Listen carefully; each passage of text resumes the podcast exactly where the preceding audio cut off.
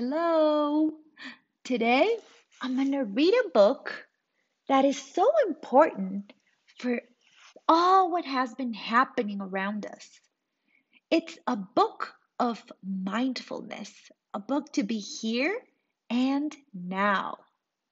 The title of the book is I Am Peace. The author is Susan Verde. And the art is by my favorite author, Peter Reynolds. There are times when I worry about what might happen next and what happened before. The thoughts in my head are like rushing water going up and down like waves. And I feel like a boat with no anchor, just floating, floating in very, very strong waves. And those waves carry away the boat.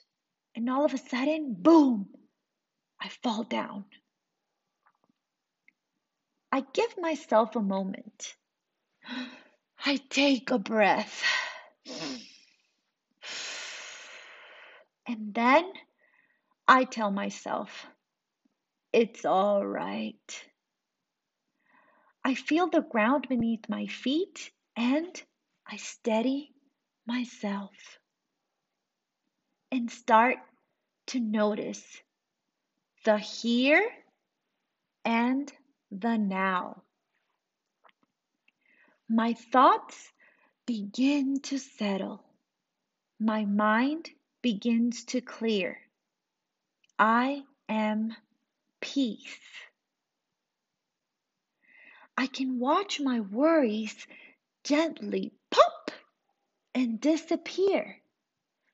I let things go. I can say what I feel inside out loud.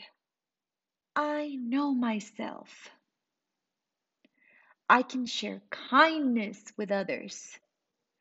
I make a difference because I care for everyone around me, for the animals, for the plants, for the people, for the world.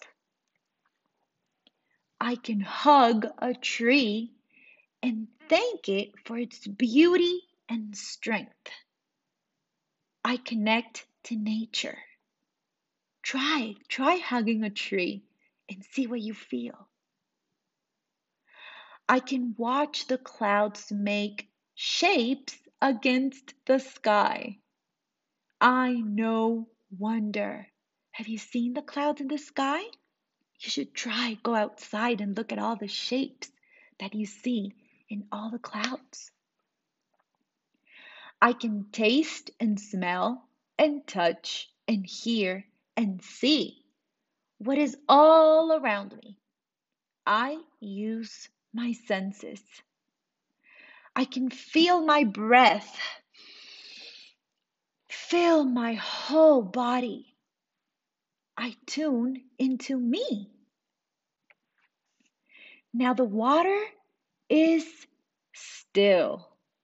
There are no more waves. I have found my anchor, and everything is all right. I don't need to worry about before or after.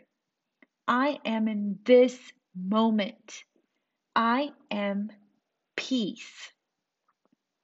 Now I share my peace with others and hope that it is carried away to those who need it.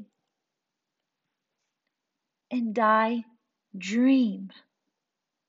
We are peace. And I'm going to read an author's note. Children have a lot to navigate in this world. They are learning how to make good choices and manage their emotions. They are learning how to be kind to themselves and others while keeping up with schoolwork and balancing their busy lives. Practicing what is known as mindfulness can give kids of all ages the tools to help them on their journey. We all have moments of mindfulness in our everyday lives. For example, when we notice the sensation of sand between our toes or the butterflies in our stomach when we are nervous or excited. When we give someone our undivided attention in a conversation or when we slowly savor our food, we are being mindful. But what does this word actually mean and why is it important?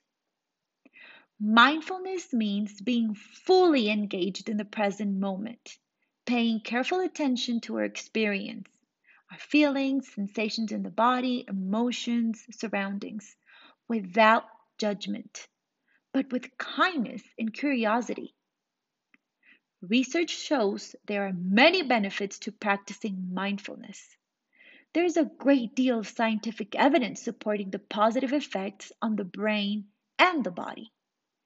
Being mindful can help one to access parts of the mind that deal with focus, decision making, and self regulation. Teaching mindfulness exercises not only strengthens a child's attention muscle, but it also helps him or her to learn to create distance between their big emotions and themselves.